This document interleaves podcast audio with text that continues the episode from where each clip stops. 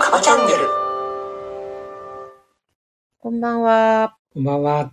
9月12日、月曜日です。ちょっとオープニングの音が大きすぎましたね。失礼しました。火が入ってます。はい。元気です。元気ですかということですか。そうですね。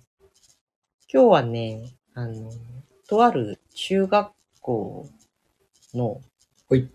で、とある授業がありまして、ほい。まあそれの講師の助手として行ってきたんですよね。ほい。でまあ私がだから直接先陣切って教えるっていうことではないんだけど、うん来月から2ヶ月間か、うん3ヶ月間か、ちょっと講師みたいなことをするうん。ことになって、うんそこって普通の公立中学校じゃないんだよね。うんでいる子っていうのは、まあ、いわゆる個性のある子と言ったらいいのか。例えば、不登校とかで、小学校の時に行きにくくなっちゃった子とか、あと帰国子女の子とか、まあ、そういう子たちが集まってる学校だから、カリキュラムも結構面白くって、うん。いる子も、もうみんないい子たちうんで、一クラスずつぐらいしかないのかな、全校生徒が。全学年がね。そんな感じのところで、まあこう、久々にこう、中学生、1年生、2年生、3年生って全学年、それぞれに会ってきたんだけど。うんまあ、元気な1年生。うん。大人な3年生ちょっとあれな2年生っていう、うんやっぱり変わんないんだなと思ったり、うんちょっと懐かしく思ったりしてたでそういうカリキュラムがちょっと普通の公立中学校とは違うっていうのを見せてもらうとああこういう学校がどんどんね増えてでそれがやっぱり今はさ私立に通わせるとかっていうと例えばお金がだったり、場所がすごい遠いとかね、あったりするでしょなんかもっとそういう選択肢がさ、もうこの学校区だから、ここに通うみたいな。もうなんかナンセンスだなーって思いながらそうだね。いましたね。古いよね。うーん。なんかね。ものじゃないんだかうーん。近いところに通うっていうのは、それはまあ、楽だしね。教育を誰にしも平等に受けられるっていうその効率の意味っていうのはすごくあると思うから。だから、あながち今のやり方が全部悪いっていうわけじゃないんだけど、うーん、なんともはやと思った次第です。ら。そうだね。まあ結局先生の数もね、うん。増えない。うん。先生の負担もね、うんベール。嗯イコール生徒にもうん。うん。目が届かないとかね。っていうところもあるじゃない。だからその学校ですらそう言ってた。もともと10人ちょっととかのクラス編成でやってたんだけど、今20何人とかになっちゃって。そしたらやっぱり一人一人に細かく目を届かせて、対応するっていうか、向き合うってことがすごく難しいって。そういう学校のそういう先生ですらそうなんだからさそう。 35人とかさ、そうそうそう。いる学級のね、公立の先生たちが、ね、疲れちゃうよ。ね、満足にできるわけないよね。確かに独特な先生もいるしさ、うん。ね。どうなのっていう部分もあるけど、うん。でもね、その、まあ、労働として捉えるとさ、うん。労働環境としては、ブラックだよね。ブラックブラック。完全にうね。ん。だから、かわいそうだよね、かわいそうだよ。先生が。うん。ほんとめちゃくちゃやることあるからね。ね。し決まってるからなんかいろんなもの作んなきゃならないし。ただ、パポロッと行って、授業やって、はーいっていうんじゃないからね。その授業一つにとついても、ね。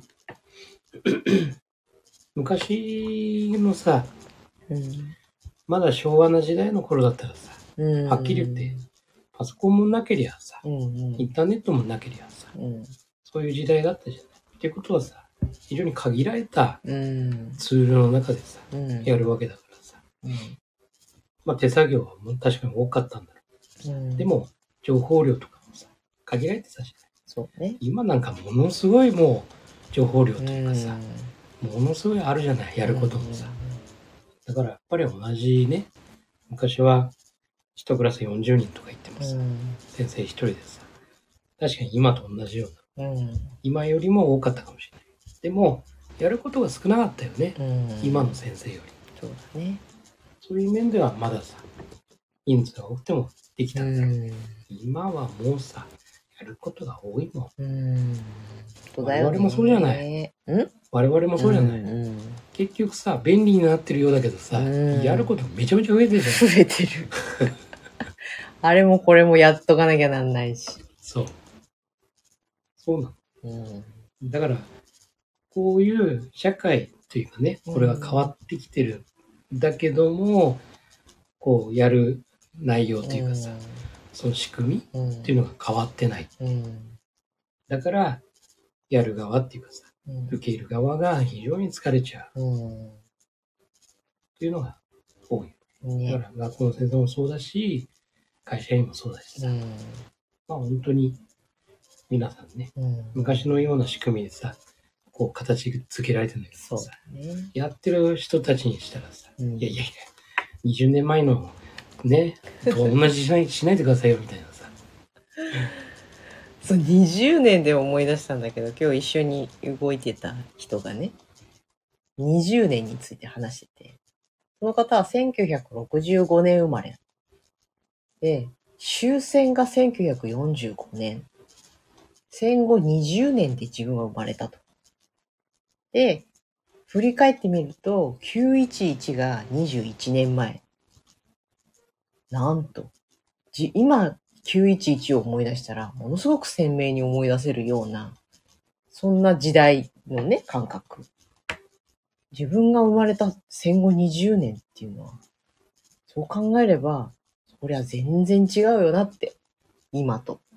そうそそんなこともね、10年一昔って言うけど、その流れがものすごく速くなってる。うそ進化というか。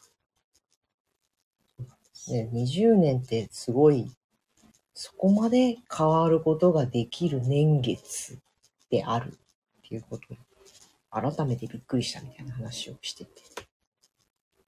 う本当そうだよ。うん。だから、この20年なんてさ、うん。めちゃくちゃ変わったじゃない。うこのこのラジオ放送だってさ、ん。そうね。ねえ、なかったんだから、なかった。こんなの。ガラケガラケーガラケーー。そうだね。アイモードぐらいだね。まあ20年前ってことだ。これ30か。ガラケーだね、まだね。ガラケーだよね。そうそうそもう携帯電話にはなっていた。あ、マーベリックさんだ。う。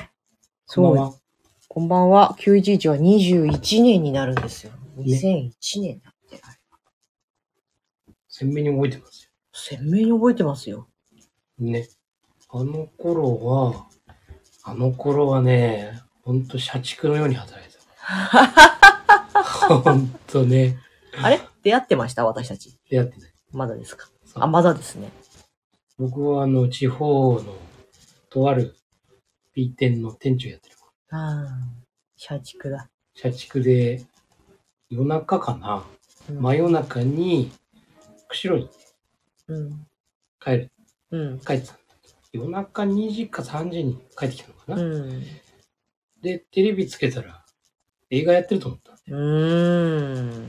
お、すごい、ビルになんか飛行機突っ込んでる。映画画こんなのあったっけなうみんたいな、うん。あれでも何回もさ、うん。リプレイされるんだよねどういうこととう思っんたら、その911、だからええー、みたいそうか。私大学生だったんだな。多分。なあそっかうん社畜でしたよ社畜1年前ぐらいだ よ、私は。その後社畜になってる。社畜長かったな。うんえ、僕は開業した年です。ああ、そうか。おすすごい。ごい、そのかっこい20い年の進化。社畜でした。 20年やってるってすごいよね。すごい。うーんと。まだその後も社畜でした。 最近でしょ、社畜じゃなくなった の。何十年社畜やってたんだろまあね、そんな感じう。でさ、うん、ね。そう。何があるかわからない世の中。どう動いていくね。まあ先が見えないっていうのは、そのお先真っ黒ってことじゃなくて、そう。よ、予見できないというか。まあ、あのー、ブーカだし。うーん。本当に先行きがね、わからない。うん。誰も見通せないうん。という時代だよって。まあ、これは本当にあの歴史から見ると、うん。いわゆるその100年前、うん。 100年前に、ちょうどあの第一次世界大戦が、はい。まああってさう、ん。で、その前にスペイン風邪か、うん。があったのね。うんスペイン風邪で、で、その後、スペイン風邪もやっぱり3年、うん。 4年ってかかりながらさ。で、今度第一次世界大戦だったり、世界恐慌うん。というような流れだった。まあ、まさしく今、そういうね、うん。世界が100年経って、うん同。じような今、流れになってる。うん。ような状況なんだよねまあそんなに日本じゃさ、うん戦争が起きてるわけじゃないから、うん。そんなにね、実感はわかんないだろうけど、やうんっぱり外の世界でうんそういうふうに今ね、動い動いてるってういう、ん。そういうことが起きている。という中でいくと、やっぱり歴史って繰り返すっていう部分でね、本当に今身近でいくとさ、うん。物価高とかうね、ん。まあ本当に日本はなんとかさ、国が守ってくれてるから、なんとかこう、ね、抑えうん。込んでるけど、もう、本当にアメリカ、うん。ね、まあ、それこそ近くで言うとさ、もう中国だったり、ね、韓国だったり、いろんな国がさ、ものすごい物価がうん。上がっててさ。だけど、給料が上がんない。うん。どの国も。うん。給料が上がんないから、やっぱり、もう、生活が苦しい人たちがすごく増えてきてるっていう。貧富の差が開いちゃってそうそうそうそう。というね。る。うん。まあ本当に、まあこうあと数年う間、ん。そういう時期っていううかさ、ん。が続くのかなっていう。そうだね。なんかね、そういうことばっかり考えてるとさ、辛いじゃない。うん。辛いっていうかなんか、絶望まあなんか不安になるうん。部分もあったりするよね。まあもちろんそれをちゃんと心づもりしておくとか、準備しておくとか、そうそう。左翼を想定しておくってことは本当に大事だと思うんだけど、なんかどうもそっちに引っ張られすぎる。そうだね。先のことばっか考えてるっていうか、うん。もちろん終わりを思い描くっていうのは大事なんだけど、終わりを思い描いて今を生きるっていうことじゃないそうそう。そこがね。だから本当に終わりを思い描くって言ってもね、うん。今の延長線上で考えると、うん。さっきのね、20年前の話じゃないけどさ、やっうん。ぱり変わってるじゃないうん。社会もさ、テクノロジーもさ、うん。あと仕組みもさ。うん。だから今のこの基準で、うん。例えば30年後、うんまあ20年後とかさ、うん。例えば考えた時にさ今の延長線で考えちゃうと、ずれちゃう可能性があるよね。あるね。もしかしたら、ね、そこを目指してたものがさ、なくなる可能性だってあるしさ、うんそのもの自体がね。まあこれだけ、例えばね、こう、備えがあったとしてうもさ、ん。もしかしたら何も役に立たなういものにんなっちゃう可能性もあったりするし、だから本当にね、そういう今、社会がさ、うんすごい流動的になっている。うんだから、こう、文化ってね、うん言われちゃうんだけど。やっぱりこの3年、4年、ここがやっぱり結構ね、うんそうね。過渡期なのかなっていううんうんあの、決してね、あの、戦争が起きてさ、どうのこうのじゃなくてね、ね本当に、に仕組みがね、こう変わっていうく。ん過渡期みたいないう時期で、だからこそ不安にななるし、、うんうんうんだからこそ自分というものをね、しっかり持って、そうだね。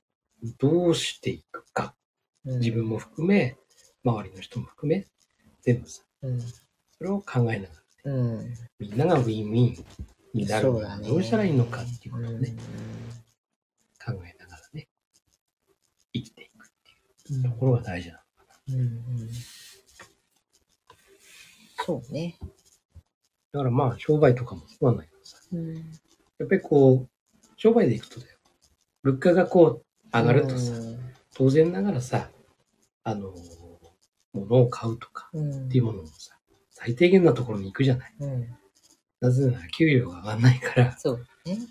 ぱりこう、ちょっと贅沢なもうのをさ、ん、こう控えようとかさ、っていうふうになってくるじゃない。うん、でも、必要なものは当然買うだろう。うん、でも、もしくは、そうは苦しくてもね、うん苦しいんだけど、自分へのご褒美はあって、うん、いう部分もね、うん、やっぱり人間だからさ、そういうところもねお金としてね、使う部分もあったりするじゃない。だからそれもやっぱり考えながらね、うん、商売っていう、本当に、あの、これからね、うん、今のやってる商売、どういうふうにいくのか。うん、これはこの社会がこういう状況になった時本当にこの逆風なのか、うん、追い風があるのか、おそらくそういうところで非常に分かれてくるうん。というようなそうだね。きっと、その生活必需必需品だったり、うんライフライン的なことを仕事にしてる人っていうのは、あんまりこう、心配してなかったりさ、うんだって絶対人間の生活に必要だもんって思ってると思うんだよ。でも、ほとんどの人がそうじゃない仕事じゃない。そうそうそう。別に自分のこの商品が生活になくたってやっていけるっていう人たち。そこの、だからその人たちが、それを、なんつうの。自分でそうやって決めちゃうと、そうなっちゃう気がするんだよ。そうだね。だって贅沢品だもん。って。もちろん贅沢品っていういい意味のね、ものもあるんだけど。贅沢品イコール、辛い時に手に取ってはいけないものみたいな。欲しがりませんかつまでは的なそうなるべきじゃないよね。パラダイム。そう、パラダイムなんだよね。そう。いや、ほんとね、なんか散々、その、小坂先生の配信とか、いろんなものを見たり聞いたりしててね。自分の価値をどうしてそんなに貶めるのっていううん。メッセージを感じるわけ。うん。本当そうだよなと思って。うんお、マーベリックさん。先日。先日なんだろう。ワクワ ク。あの、書くのめんどくさかったら上がってきてくれたんです よ。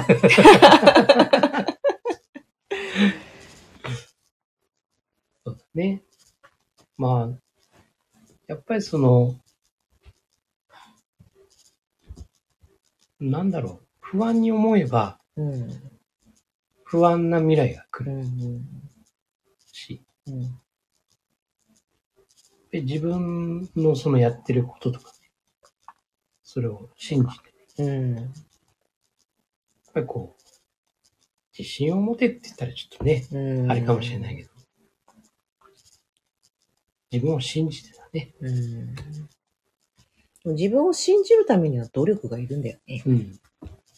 先日先生に今の仕事が無料になったら何で商売をするか考えてみてくださいって言われました。おさすが。高度だ。と、今の仕事が無料になったら何で商売をするか考えてみてください。まあ、やってることが無料になった場合。うんうん。だからそれで稼げなくなった場合っていうこああ、そういうことか。ああ、なるほとど。ですよね。うん何で食っていくか。何で稼いでいくか。何で商売をするか。何でしょきょとーんってしてきて大丈夫。う。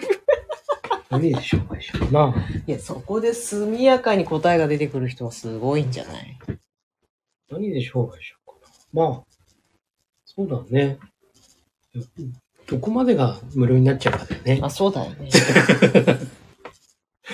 そ、そこが問題だよね。うんどこまで無料になっちゃうんだろう。俺、ね今、持ってるものが全部ってえ、こと1個なのか、3個なのか。いや、大抵の人は1個しか持ってないんじゃないです か。あ、そうか。どうし、どれにしよどう一番稼げるやつ。 う。一番稼げないやつ。そういう選ん、 選んでいいとかっていう話じゃないから。一番稼い稼いでるやつでいくと、なくなっても、もうかっこいい。すごい苦しくなるけ ど。うん。まあ、うん、そうだね。まあね。なんとか、うん。なんとかする。そうだ ね。なんとかしたいね。なんとかする。うん。そっちを。いや、そっちの需要は、増やそう、増やそうと思えば増えるはず。うん。私はどうだろうなあまりにいろんな顔がありすぎて、 どれが自分の仕事なのかって言われると。 えっと、みたいな感じだね。ということなんで、いや、まあそうなんだよおそらな。ううん。おそらくそういうことでさ、うん結局、まあ、商売やってる人もそうだけど、例えばサラリーマン、うんうんパッと会社がなくなったら、どうすうるん。どうしますいう話だよ。うん。今日なんかチラッと間違えて押しちゃってかかった動画が。あ、マーベリックさん。新聞屋さんとかクリーニング屋さんとか需要がなくなってきてますよねって言われました。うん。そうだね。新聞はね、新聞。そうだね、そうだね。減ってるね。うん。クリーニングもさ、減る理由としてはさ、あの、もちろんさ、ワークスタイルが変わってきてるし、あるけども、うん。割と家で洗ってさ、そう。アイロンかけでなくてもいいっていうのも増えたよね。あと洗濯機が良くなってね。る。うん。となるとわざわざさ、うん持ってってうん、頼む必要もないよねって、そうだね。コスト的にもさ。という、そもそもの着るものの質が変わったっていうところが大きいよね。うん何を売る人なのかっていうことだよね。ねじゃあ、その人たちは何で生計立てますって。まとめると、今の仕事が無料になったら何で商売をするか考えてみてください。例えば、新聞屋さんとか、クリーニング屋さんとか、今需要がなくなってきている。その人たちは、もしその仕事がなくなったら何で生計を立てていくのか。そうだね。うーんまあ、その人たちそれぞれによって、やっぱりその、好きなものとか、うん。ワクワクするものとか、それぞれ違うものを持ってると。うん。で、それを自分自身が知ってると、おそらくできることって見えてくると思うんだよね。だから、やりたいこととできることとさ、求められるものってやつはい。認められる価値。価値ね。というものがおそらく見えてくる。うんだから、普段からそこを意識しながらね、うんあの、過ごしてると、いざっていう時でもね、あの、違うものに、違うものを作り、作れるっていうかね。うん掛け合わせていくってことだからね。うん。そうなんだよ。でもそこで、やっぱり大事になってくるのが、その私、ブランディング、ブランディングって言うけど、どっちかっていうと、7つの習慣をベースに考えているもんだから、やる人間、やる人のブランドっていうものが、いわゆるミッションステートメントとかそういうところになっていくんだけどさ、パーパスとかミッションとかビジョンとかって企業になっていくと、なっていくように、その人個人の生き方、何を真ん中に置いて、何が核になっているのかっていうところが、もう、もちろんものすごい大企業でさ、すべてが部署ごとに動いてて、もう社長のが何を言っても、みたいなところは別としてもね、中小企業くらいまでは、やっぱりその経営者とか、個々の人たちの核で成り立っていくって思ってるので。だから、今日もこう、割とぶっつけ本番で、いやったんだよ、いろんなこと。うんだけど我々は、割とそつなくこなせて、まあ思ったようになったよねっていきなりこう投げかけられた質問にも答えられるし、振られたら返せるしっていう。でもそれって自分の中に核がしっかりあって、何が大、何を大事にしているかとか、その辺が全部見えてる。言語化できてる。からできることなの。そこの、なんかみんな、本当にもっと言語化した方がいいよって、もう心から思うんだよね。あ、じゃあ、クリーニング屋さんがその商売なくなったら何するんですかって言った時に、自分自身もそうだし、自分の周りにあるその今の仕事なり、思いなりを、言語化さえしてみれば、それをちゃんと研ぎ澄ましておけば、必ず道は開けると思うんだよね。そうだ。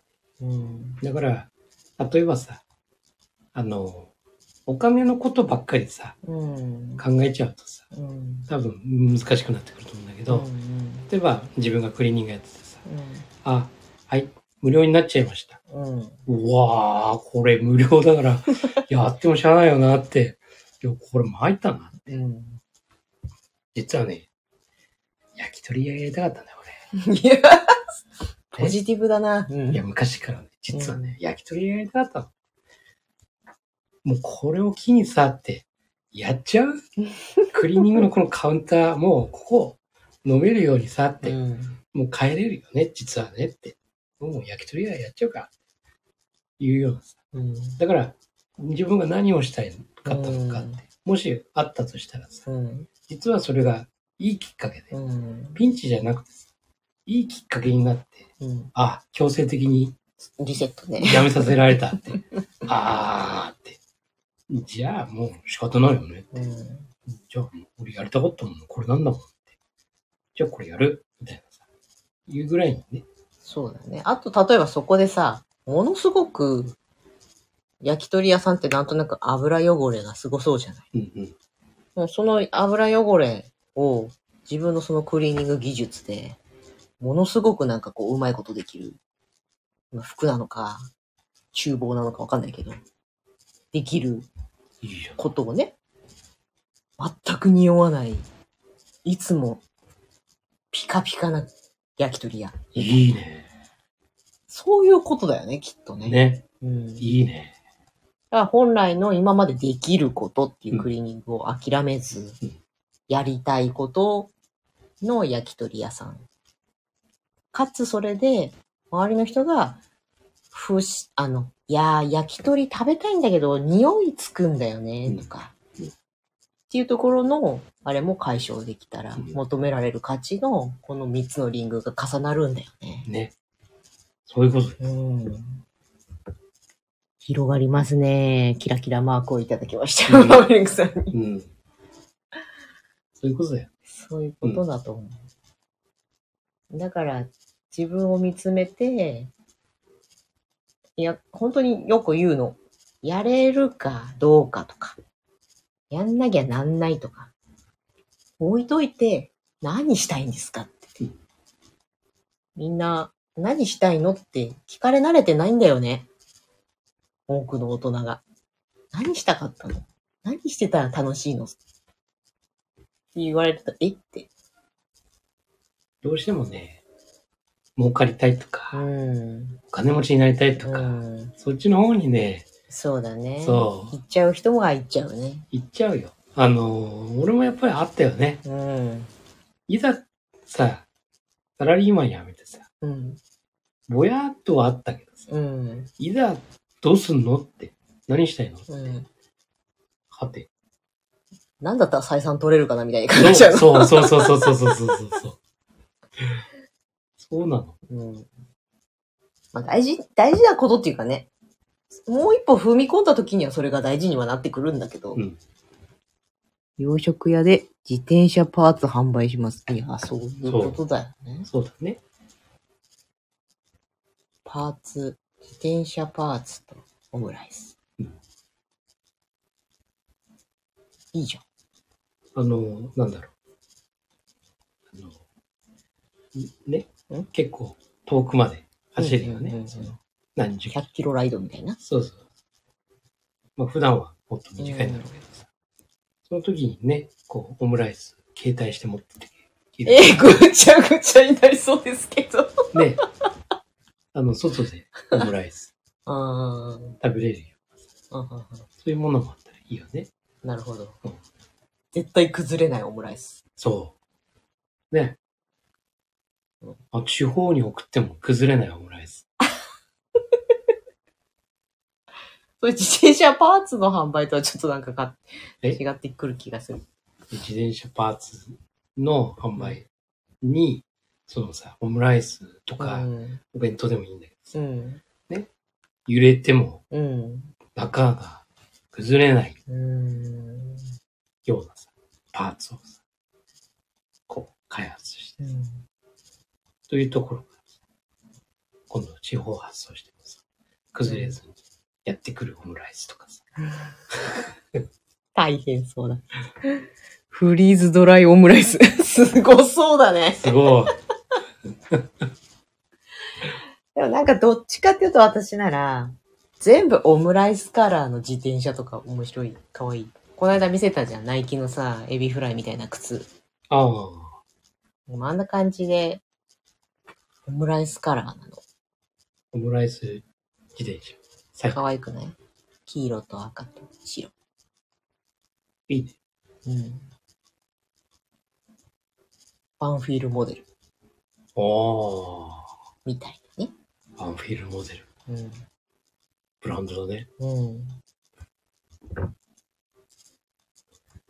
バイクコンストラクターですかバイクコンストラクターって何すか多分、コンストラクターだから、作るうーん。部品とか、なるほどね。そう。まあ、そういうこと。そういう職業。うんうんうん。可愛くないよく見たらオムライスとかさ。結局さ、これもさ、自分が好きだからだね。うん。自転車が好きだからうんうん。っていう風になるよね。うん。だから、やっぱり自分が好きなものって何かっていうところをそうだね。そうそうそう。知る、自覚することだよね。うん、して、それって苦にならないから。そう。ただ、あれだなと思うのは、オムライス、洋食屋さんでバイク、自転車パーツを販売してますって言った時に、もちろん自転車パーツが好きな人とか自転車好きな人とか来るよね。でついでにご飯も食べれるからいいよね。今度じゃあご飯食べにだけ来てた人が、この自転車パーツを見てどう思うかっていうところも大事かなと思う。そうだね、ね。それによって自転車に興味を持ってくれればもっといいしうん、だけど例えば、え、なんで自転車パーツなのっなんか屋外でやるようなものが、どうして食べ物屋さんの店内にあるのみたいな。ふうなことも思われちゃうかもしれないなと思って。でもそれって、じゃあなんでかっていうところを、食べてる人に、食べるのが目的だった人にも、よくわかるように何か書いてあるとかさ。あそうれだよいう必要があるかなと。あれだよ。あのー自転車が置いてあるんだよ。うん。で、VR が置いてあるんだよ。おー。で、VR をつけると、うん。もう外の景色になってて、自転車こぐと進むんですよ。おー。まあ、実際あるんだけどね。そあれるね。うんそう。それを、あの、オムライス食べた分のカロリー、これで消費できますよ と。何台もなきゃいけない。めちゃめちゃ台数用意してしかも、しかも、それをね、こぐじゃない。た。うん。もちろん自分の消費、カロリー消費できるじゃん。でも、こいだ分、ちゃんと蓄電されてるの、それ。おー。ねで、あの、オムライス代からキャッシュ バック。ね、電気代キャッシュバック2円とかね。みたいな。なるほど。 どうこの。一人、一日一組とかしか入らないじゃん。俺ね、なんかそれ、今の話、俺考えてた気 がする。ええいや、本当になんかか、今、思い出してき た。いや、怖い。いつそんなアホなこと考いえてや、たなんか、考えてた。やべ、やべえ、なんか思い出してきた。まあ変な言葉考えるからね、あなた。考えてたと思う、これ今の。んう。ん。じゃなきゃ言わない、こんなそのうだよね。そう恐ろしいわ。そう。食べ物屋さんで、うん。チャリがあって、ええ食べても、これをこぐことによって、自分はうんカロリー消費するから、もう、その罪悪感がない。うん。しかも、蓄電できる。こぎながら食べるってこともしかして。徐々に食べて、よし。お腹痛くなるよ。 お、再来週、オムライド開催しますって。コンサルありがとうございます。オムライドいいね。めっちゃいいじゃん、オムライド。オムライドってどういうことえ、オムライスとライドをかけていいんじゃないのオムライスとライドって。オオムライス食べて、こぐでしょあ、うん。いや、そオうムライス食べて走るのか、店内でこぐのか知らんけど食。べながらこぐの食べながらこいだらも う出ちゃうよ。あれだね、そしたら。自転車に乗りながら食べれるオムライスとか、ああの、チューブのさうん、ゼリー飲料みたいな感じ。あー。美味しくなさそうだけどね、なんかね。そういうね、商品開発は大変だから、今あるものと組み合わせるんですよ。こぎながら食べる。うん。こぎながら食べ、食べてからこう、こぎ終わった後に食べる。どあーどういうもんなのああいうの。めちゃくちゃこう、運動し終わった後っていうのはなんか、そういうの食べたくなるのかなうわー、ラーメン食べたいみたいな、あるじゃん。なんか、あースキーして、スキーやってる時スキーやっねて帰ってきたらラーメン食べたい。もうね、ロッチに行きたくてしょうがない。うん。ビール飲みたくてしょあ、そっちビール。 走ってランチですって。お ー、いういが。ない。ああ。オムライド。やっぱり、あの、なんか崩れないようなん部品買わなきゃ。いや、待って待って、多分店に戻ってきて食べるんだと思うよ。あ、そっか。うん。外じゃない。持っていくんじゃない持っていくんじゃないそのオムライスがね、なんか、特殊な形になってる。自転車になってる。いや、むっちゃめず難しそうだけど。ケチャップアートケチャ二輪になってるとかね。ップあ一つにドーンじゃん。なくて、二つの山になるおー。とかはいはいはい。わからんけど。面白い。うん子供は喜ぶ。うん今日はオムライドを開催してきたので、皆さん特別に、二山オムライスです。ね。いいかもしオムライドで。いいね。まあだからそういうことだよね。真ん中にエビフライ。ああ、なるほど。エビフライ。サドルのとこにハンバーグのかあ、いいねー。なんか、お子様ライスになってきたけど、いいねー。うんいいね。ねうん。それいい。そう。博多からさ、そう、ちょっと戻るけど、オムライ、オムライスとか洋食を食べに来た人にとっての自転車は何なのかっていうところがうん。ポイントだと思うんです。自そうだね。転車目当てのオムライスの人はいいんですようん。つながるから。だって武田さんなんだもん、みたいなさ。そうだね。だからそこにご飯食べに来た人への、どう、それを馴染ませていくかっていうのが、メニューだったり、ポップだったり、イベントだったり、ニューズレターだったりすると思うっす。うんうんはい。そんな話でございました。なるほど。どこがなるほどだったのかわかんないけど、適当なことしか言ってなかった気がするが。先生です。ん先生でした。先生。何の話ん千人。千人先あ生のお話でした。はい。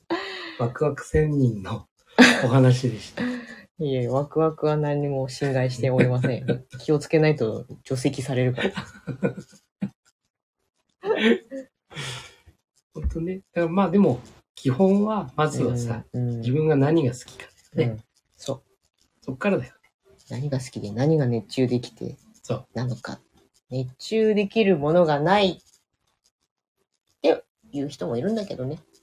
だから、もしかしたら、らさ、今やってることもさ、うん実、はそんなにね、うん好きじゃなくてさ、なんか、たまたまね、うんうん、こういうご縁があったからやってるとかさ、ね、たまたま流れでこういう風になっちゃったとかさ、というのもあったりするじゃない。うんうんで、その中には自分がさ、本当はこれ知ってんだけどうな、ん、とかさ、うんいうものも隠し持ってたりするじゃない。だからそういうものも出せるようなね、うんもしかしたら時代にね、なってきてるのかもしれないからさ。うん、ほんとそう。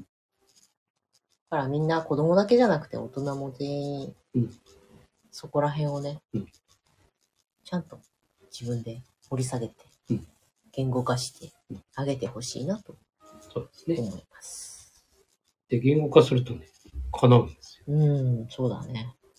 向かっていくからね、そこにね。みんなに知ってもらうっていうのはもちろんあるとは思うんだけど、うん。でもね、不思議と自分がね、うん。無意識にななんかそっちの方に行くんだよね、うん言語化する周りが来るということよりうん。うん。多分自分が何か動いてるんだとそうだね。そうですね。思う、うん、そこで今日の締めの言葉につながっていくわけですね。はいということです、はい。今日もお付き合いありがとうございました。ありがとうございましたマーヴェリックさん。父の会楽しみです。だ って。やるの来週やりますおー。はいはい。やります頑張って、父。あのえー、っていうこともそういう話題もねあー出ちゃうかもしれませんけど、それはまあ、しゃあないな。うんそこはねあのご了承いただければびっくりになっちゃってる よ。はい。じゃあ、そんな感じで今夜はおしまいにしま しょう。はーいでは新しいフレーズ、昨日からやってる。はいいきます、はい、未来のあなたを作るのは今の思考と行動です今夜もありがとうございました。はいありがとうございましたおやすみなさい